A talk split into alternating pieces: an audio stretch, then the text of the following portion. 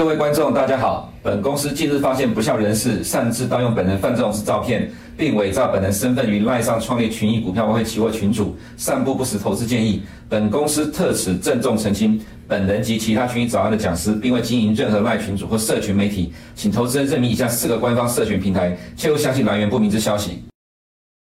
欢迎收看群益早安，今天是七月二十八号，周末了。我们来看一下今天的焦点。今天第一个焦点是神话成为现实，低失业率、低通膨率并存，Goldilocks 经济来临。昨天晚上，美国公布的第二季经济成长率二点四个 percent，远高于市场预期的一点八，多出了零点六 percent。那么在里面还有其他的呃 PC 核心 PCE 的价格指数记的，还有个人消费的数据都高于市场预期。那么在 GDP 的数据里面呈现出来的是美国高经济成长率、低失还有低通膨的状况。美国通膨正在趋缓的，这个是呃经常谈到的 Goldilocks 的经济，但是在美国经济里面，现实中却很少有这样的状况出现，所以被当作是神话了啊，不太可能会有发生这样的情况。但是昨天晚上的经济数据却出现了这样的情况，美国通膨持续的降温，价格压力持续的趋缓。美国经济第二季的成长率竟然比第一季还要来得更高，而且呃，而且还是在高利率的环境之中所达成的结果，怎么能够不让人赞叹呢？美股之所以能够上涨，永远有人比你早知道。其实不是只有在美股，全世界的股市都一样哈。那在呃，从去年十月一直演进到现在的第三季，整整九个月时间过去了，第十个月也快结束了，现在是七月的最后一个月。这十个月里面，呃，市场上的投资人先从 CPI 的角度，呃，就是说造成二零二二年下跌的原因，就是美国通货膨胀大幅度的上升，逼迫 Fed 强劲的升息。那么，呃，造成 Fed 强劲的升息因素开始趋缓之后，就进直接进场了。这就是总体经济宏观投资的极致了哈，不是等到经济数据出来才去做判断分析过去的结果，但是还是看不到未来。现在在美国金融市场，呃，不管股会债市都一样，经济数据才是决定未来方向的关键。而这个经济数据呢，它最终会影响到美国中央银行的货币政策，一连串的逻辑的推导才会衍生反映在金融市场里面。所以经济数据的解读影响到了呃货币政策的方向，自然就是现在所谓的总体经济投资里面最关键的一个部分。这也是我常常说，你只要搞懂美国金融市场就够了。你因为美国金融市场货币方呃货币政策的方向确定，就会影响到其他金融市场。你看一下昨天晚上的 ECB 会议。一般原本预计九呃七月升息一次之后，九月还会再升一次，然后维持利率不变，直到明年才有可能开始降息，也就是 ECB 还有比 Fed 再多一次的升息的空间。结果昨天晚上 ECB 会议出来之后，马上翻转了，ECB Christine Lagarde 跟进了美国 Fed 的立场，保留九月升息的选项，但是现在看起来市场也都解读呃欧元区在九月不会升息的。也就是说，在七月升息也可能会是最后一次。呃，ECB 跟进了美国的做法，所以在呃汇率市场间产生了大的波动了哈。那么我们要讲的是说，呃，今天早上我们看到对岸的解读，然后再看到今天台湾媒体的解读，普遍都提到同样的一件事情。今天凌晨，昨天晚上的美股本来是开高了，但是到收盘却下跌。一个主要原因是因为。呃，美国的银行管理的新规定跟日本央行今天会议可能会呃改改变或微调直利率曲线控制政策。坦白讲，我觉得想太多了啦。你去想一想一个问题就好了。美国十年公债直利率现在是在将近四个 percent，而日本的十年公债直利率还在零 percent 附近啊！哈，这么大的利差，你说它改变直利率曲线控制政策，不太可能呃完全放弃。顶多是微调的情况之下，美国的十年公债殖利率能够涨到哪里去？这么大的利差，有可能会让日本的投资人从国外把债呃把国外的这个债券投资部位呃抛售转回自己国内吗？我个人是怀疑啦哈。当然，其实程度不高，所以解读的水准自然相对上来讲没有办法抓到核心。我们常在说起欧美金融市场要解读不难，但是你要跟着我们的脚步，你才能够精精准的掌握方向。人云亦云的说法呢，也只能让你哦摸不着头绪，搞不清楚市场真正内涵到底是什么。在我们看到第二点，就是我刚才所讲的一堆了哈，多空各取所需。我看了一下今天的金融市场，美债殖利率、企业财报、银行资本新规、日本今年改变 YCE 政策，颠覆美国市场。银行资本新规跟第二跟这个日本的部分呢，是今天大部分媒体解读美股开高走低的结果。但是我个人的解读并不是这个结果，财报才是真正的关键的因素。这是第一个部分。当然，第二个了哈，银行资本新规，呃，或多或少你可以把它当做是其中一个理由。呃，今天真正影响到美国的是两个因素，一个是殖利率，一个是财报。那么财报才是里面的重中之重，也是我们今天所要探讨分析的焦点。我们先看第一点，然后各取所需的金融市场，我们从市场中所看到的是什么情况？美国经济强劲呢，引发了债券殖利率的上涨。七月恐怕不是 Fed 最后一次的升息，这是市场的解读，也是殖利率上涨的主因。这一波殖利率上涨又来到接近四个 percent 了，可是我们却也看到。美国的重点利率预测是没有改变，从 OIS 的角度来讲，没有什么变化。Market Watch 的话，呃，不是不是 Market Watch，就是呃这个 CME 的 Fed Watch 呢，这里面所看到的是有呃在往上调高一码几率上升，不过也不是主流预期，主流预期仍然是维持不变。OIS 不变的话呢，这代表就是说，其实从市场交易员角度来看。呃，交易出来的结果仍然认为七月是今年最后一次的升息。那么从债市交易员所看到状况是这样子，但是债券持续去上涨，这就各取所需不同调的结果了哈。所以使得呃今天金融市场产生了比较大的波动。再就是第二点，银行的资本新规导致了今天的美国金融股下跌。美国的大型银行股大跌了一点二 percent，地区银行股大跌了一点五个 percent，这其实跌幅不大。那么这个消息在七月二十六号，昨天早上。呃，我就已经提到了哈，就是说彭博在七月二十六号的晚上就已经报道了，在七月二十七号，Fed 将投票表决。那么在昨天晚上十点钟，美国各大媒体就已经披露这个新规的细节了。那昨天晚上九点半是美股开盘，那么开盘之后，银行股其实呃，应该说整个道琼受到哈尼威尔重挫开盘的影响开低，但是呢，在十点钟这个新闻出来。反而美国的这些各大银行股是往上拉了，一直拉到十点二十分到四十分之间轮流的见到高点，才又掉下来，但是都在平盘附近，一直到了凌晨一点零四分，债券殖利率急拉，也是道琼的高点。如果要我从我的角度来看，我看到的是殖利率一直不断的往上窜升，使得市场呃担忧呃 Fed 可能还要再升一次息。那么这使得今天金融市场产生了比较大的变动，但这个变动其实在科技股表现的还好。等一下我们给各位看一下殖率表现，大家就可以了解我们所说的一个情况。也就是说，其实银行股它并没有很激烈去反映这个所谓的监管利空，因为这个还要呃通过之后还要好几年之后才会实施，不是马上看得到的利空。那你说会影响到呃实施库藏股股票回购，这个也不是马上就会影响的。所以，其实对于银行股的影响来讲，我个人觉得看起来顶多只是短暂的震荡而已。再来，Honeywell 是道琼下跌最大的驱动股了哈。那么在昨天的凌晨盘后，其实 Honeywell 公布了财报低于市场预期，但其实盘后没有跌那么多，可是一开盘重挫，所以这是为什么昨天呃在欧洲股市的上涨推动了道琼的期货在欧洲时段上涨之后呢，在开盘反而表现并不强的原因。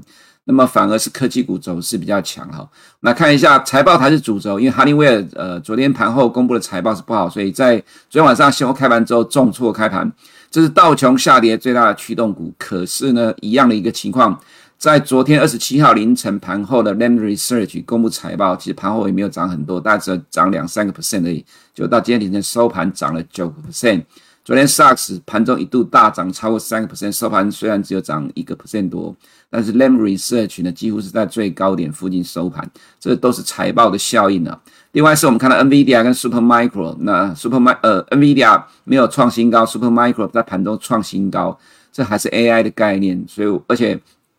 八月二十三号 NVIDIA 的财报了哈，其实从现在的角度，呃现在其实市场上都呃蛮乐观的，在八月二十三号。NVIDIA 财报会缴出超过市场预期的状况，而且未来的预测也会比市场预期还要来得更好。那么这些都是财报的主轴，所以我刚刚会在前面第一个部分提到，财报才是今天市场的重点，因为呃主要的热门的驱动股呢，基本上都是由财报所引发的价格的变动的状况。那么在我们看到美债的殖率的上涨，应该是今天下跌的主因哈，但是利率预期没有变化。另外一个是可能大家比较忽略掉的哈，我记得昨天早上我有提到说，LVMH 呢公布了财报，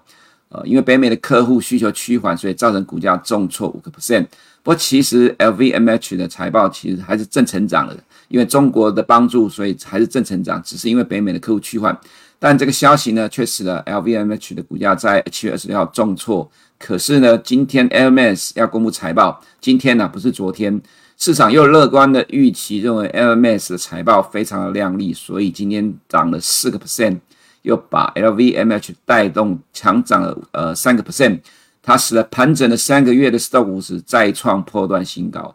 所以其实全球金融市场啊，别、呃、讲全球了，欧美已开发市场还是非常强劲。那么这里要说，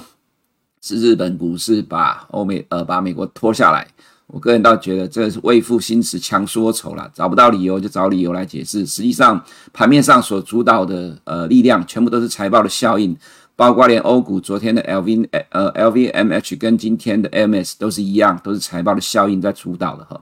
那么再来就是日本改变 YCC 政策，我个人觉得几率不高，这是第一个，第二个。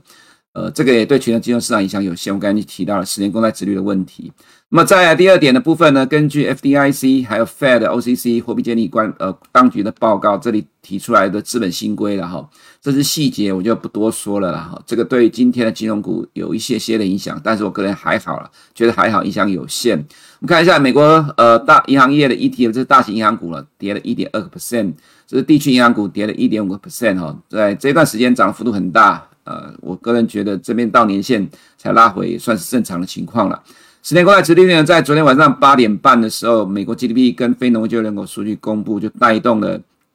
债券殖利率往上，一直往上走到一点零四分这一段，刚好是道琼在盘中见到起跌之前的第二个高点。但是你看到十年国债殖率，其实在八点半之前就见低点开始急速的往上拉了，这也是有人先知道的情况了哈。金融市场总是会有内线消息，只是大部分人都得得不到这些内线消息，所以都要等到数据公布之后才能够去判断它怎么去演变。殖利率在今天凌晨到了四个 percent，呃，自然对于科技股有一些压力哦。不过整个市场来讲，呃，其实反应的幅度算是相对上有限的。在我们看到美元的情况，一样在八点半这里呢，呃，公布了 GDP 跟首次申请失业人数，可是。美元其实从八点就开始一路拉上来了，也是提前半个半个小时就有人知道先动作了哈。所以在金融市场里面呢，它反映的还是经济数据在驱动的。我们常常要听到说有人在讲说什么事件什么事件会造成金融市场波动，与其看事件，不如看经济数据，因为它才是真正的关键的根源。因为经济数据会影响到。不会再市，而再市会使股市又受到央行的货币政策的影响。这些经济数据当然就是影响美国货呃货币政策的关键。我们来看一下另外一个部分呢，就是道琼哈，这其实是受到欧洲股市的推升哦，在昨天才能够动得了。你可以看到，在昨天下午四点钟，欧洲股市开盘之后，欧股是快速的拉升。那么，在美国道琼其实反应的并不激烈，但其实还是被欧股推上来。在这第二段，一样是欧股上涨的角度比美股还要来得更陡。你可以看到，在这里呢，粉色这条道琼是跌下来的，后来在后面呢又被欧洲股市拉起来的。到今天凌晨收盘，德呃法国收盘涨了两个 percent，德国涨了一点七个 percent。虽然今天凌晨美股的下跌多多少少会使得今天下午的欧股受到点影响。不过，如果 AMS 的财报真的像像今天凌晨收盘市场预估的乐观的话，其实我个人觉得也不会受到今天美国的影响了哈。这是金融市场呃国际股市的动态，我们所看到的情况。再就是看到经济数据的部分，昨天数据出来之后，我丢出去的形容词是美国经济实在是好到爆，哪里来的崩盘？你看到了第一季的。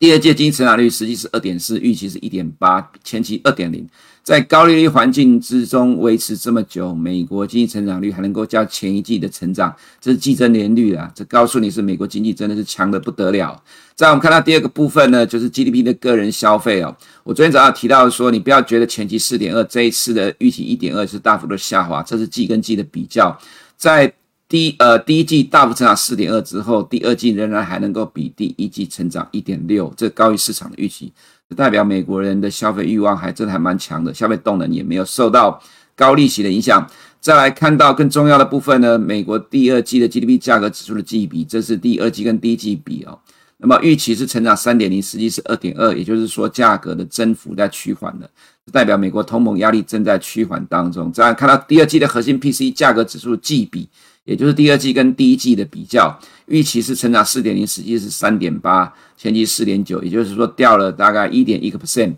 这两个数据呢，都证明了美国通膨正在快速趋缓当中，所以这能够呼应到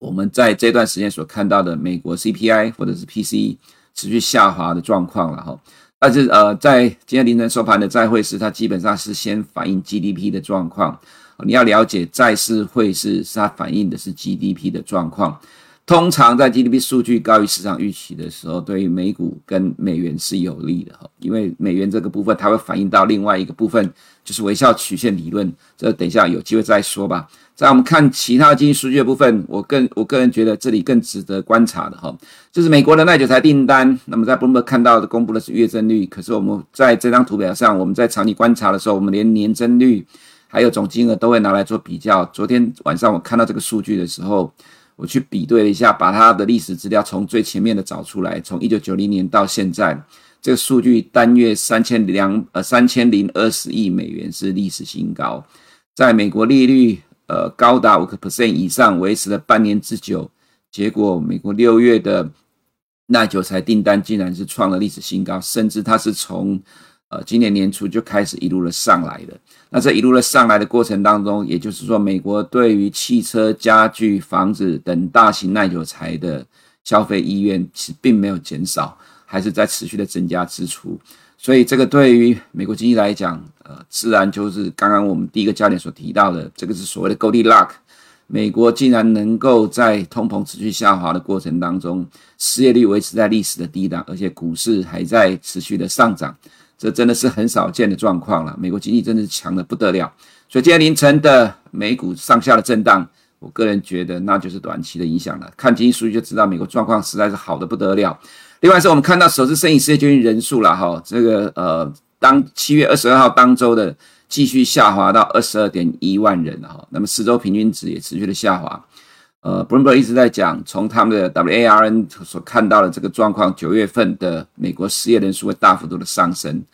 我这里是要说了哈，其实九月距离现在还有一个多月的时间，每一个礼拜都要过，每一周都有公布这个呃首次申请失业救济人数。如果它是先跌下来到二十万人，那么再往上反弹呢，那这也算大幅度的增加。但是市场会把它当做一回事吗？其实不太会了哈。温伯的数据，我们不是什么都全盘照收了，而是要去呃实际的去衡量实际的状况。那么从现在这样的情况来看，每呃尤其是这个数据，它是高频指标，每周公布的，没有意外的话。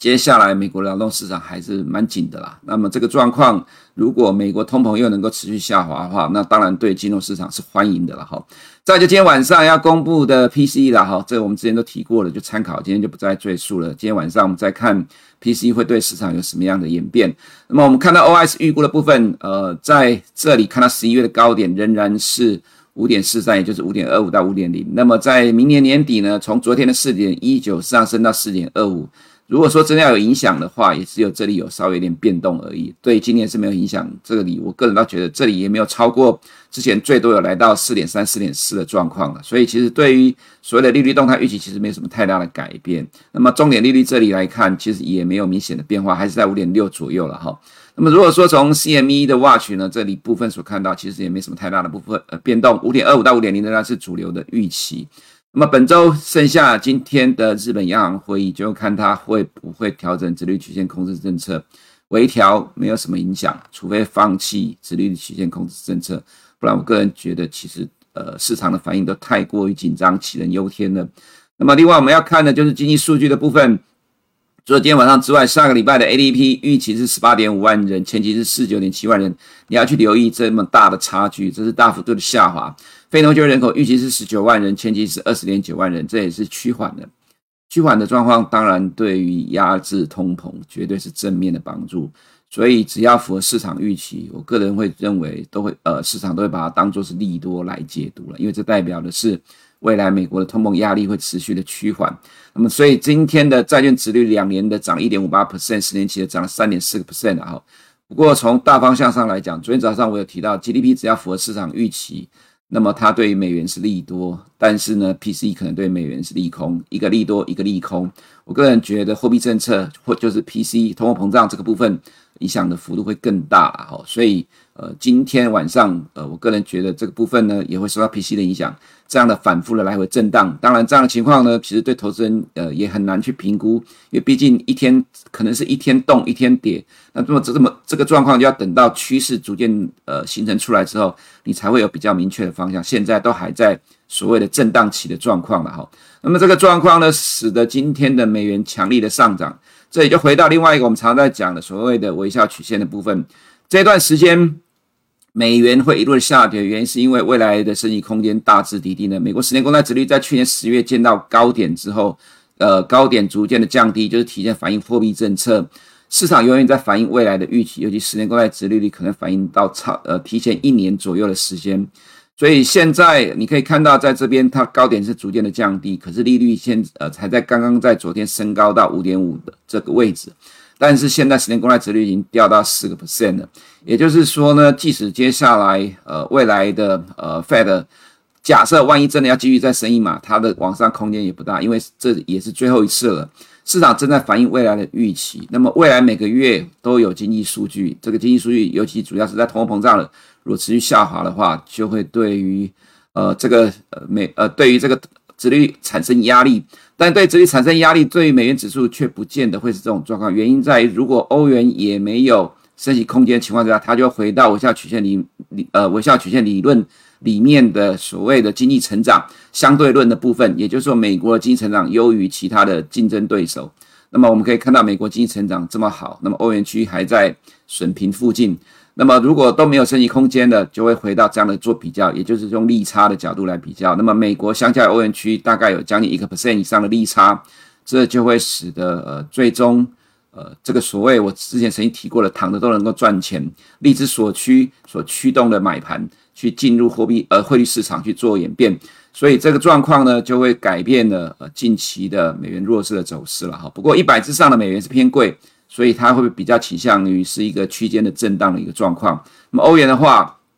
在这边都是升息的预期，但昨天晚上的会议呢，就使得可能这边的状况就暂时打住了哈。我们看一下，这是 LVMH 呢大涨了三点七十 percent，这是因为 MS 今天要公布财报，市场乐观预期带领的 LVMH 的反弹。那么 MS 涨了四点四七。因为法国的这些精品股大涨，带动了 Stock 五十呢盘整了三个月之后创了破段新高，大涨了二点三三 percent，CAC 涨了二点零五 percent，DAX 涨一点七 percent。不要怀疑，其实昨天没有欧洲股市的上涨的话，其实道琼不会在开盘的时候上涨，因为 Honeywell 其实在昨天盘后是下跌的哦，所以这个状况呃又回到了今天低阶的情况，但是我个人不会觉得这是一个持久的现象啊，因为毕竟。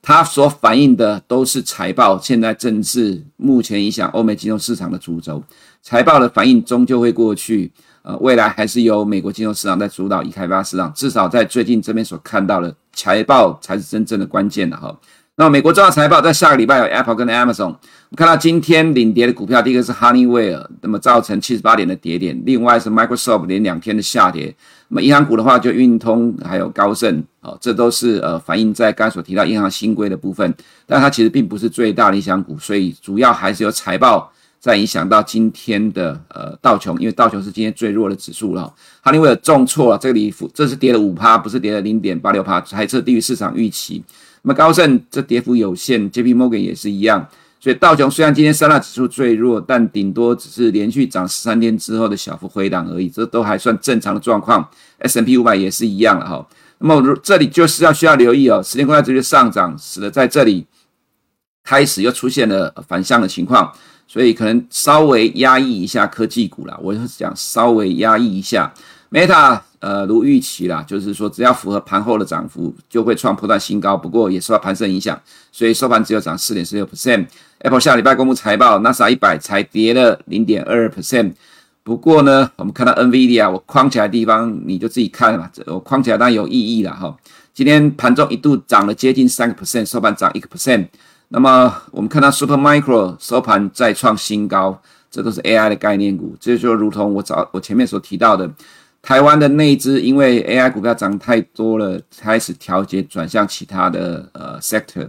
可是如果美国的公司一直继续的涨，不停的涨怎么办？那么在台湾的资金被迫最终被迫还是要回到这个里这这个 sector 上面的哈，这就是市场的现实。那么再来看到呃半导体的部分，今天凌晨盘后呃这个 Intel 盘后大涨了八个 percent，主要是财报优于市场的预期啦。那么今天凌晨的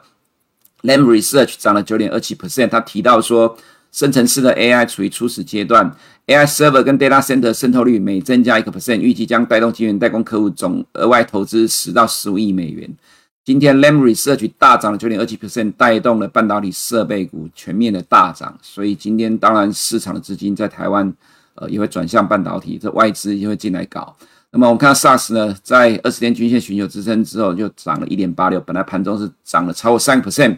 不过凌晨 Intel 的大涨呢，今天晚上 SARS 应该还会持续的热络了哈。Russell 两天整理亚洲市场的动态呢，刚才提到了日本的部分啊，我个人觉得几率不高啊，这个市场暂时就是被媒体扒来扒去。不过今天就能够底定到底是什么结果，我个人主观的认为是不会改变殖利率曲线政策了哈。那么再来就是中国呃，住建部长倪虹敦促进一步的放松房贷以支持楼市。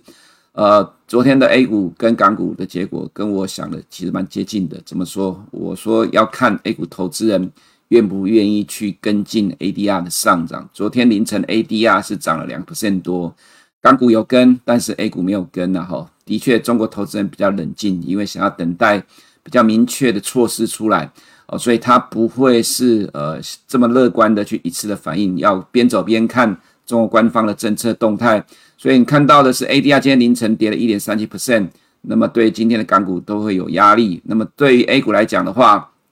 外资在一天大一天大买之后，这边就是一时一时的买超。那么在 A 股表现上呢，反而创业板呃昨天还是跌的，F 呃这个 A 五十呢没有涨很多，刚好这里又碰到了颈线，也碰到两百天的均线。呃，建议这里投资人其实以审慎乐呃审慎以对了哈，我个人觉得审慎以对，观察仔细再说。那么再来就是台股的部分，不止神秘力量，美国升息完，外资昨天也回头了哈。我想对于昨天的 FOMC 的升息，市场普遍都解读成是最后一次的升息，这个对于呃未来的压力也大致上已经结束了。那么，呃，台美两边的利差就会暂时停在这个地方。那，在这个变数减少之后呢，外资也比较好评估，所以昨天在升息完回头买进台股。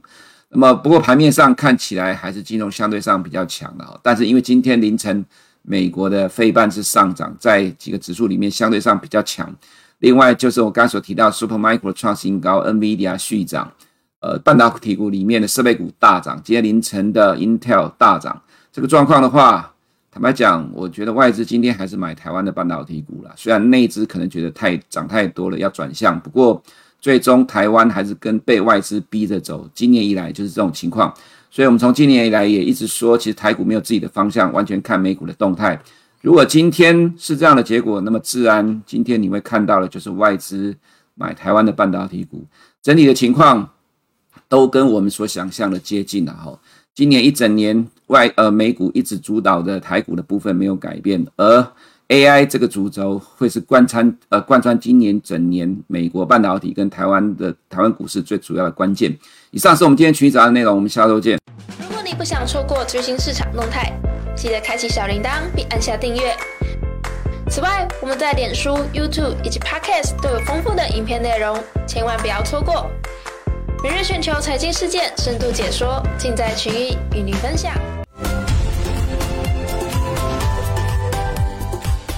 您好，我是群益快乐主播郝安心。台股成交量再次回到高点，群益金鼎证券举办股神交易争霸赛，采人类城市双战线，号召全台股神切磋交易技巧。群益新闻为您整理竞赛三大亮点。第一亮点为双战线竞赛，第一战线为城市战线，下单来源仅计算 API 及 XQ 全球赢家；第二战线为人类战线，计算非 API 及 XQ 全球赢家的电子下单，用最公平的方式选出双战线的股神。再来，本次竞赛从二零二三年七月开始至十二月，两个战线月月皆有冠军，月月皆可拿奖励，总奖励超过三百万。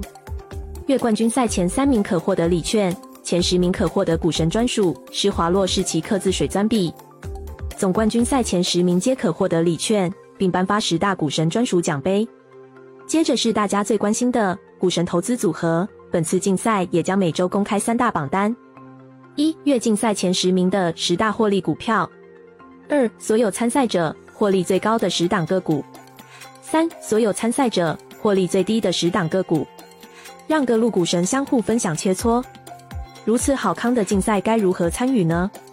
很简单，成为群益证的客户并符合指定条件即可。还在等什么？股神交易争霸赛，人类城市双战线，等你来战。更多详情，请看活动官网。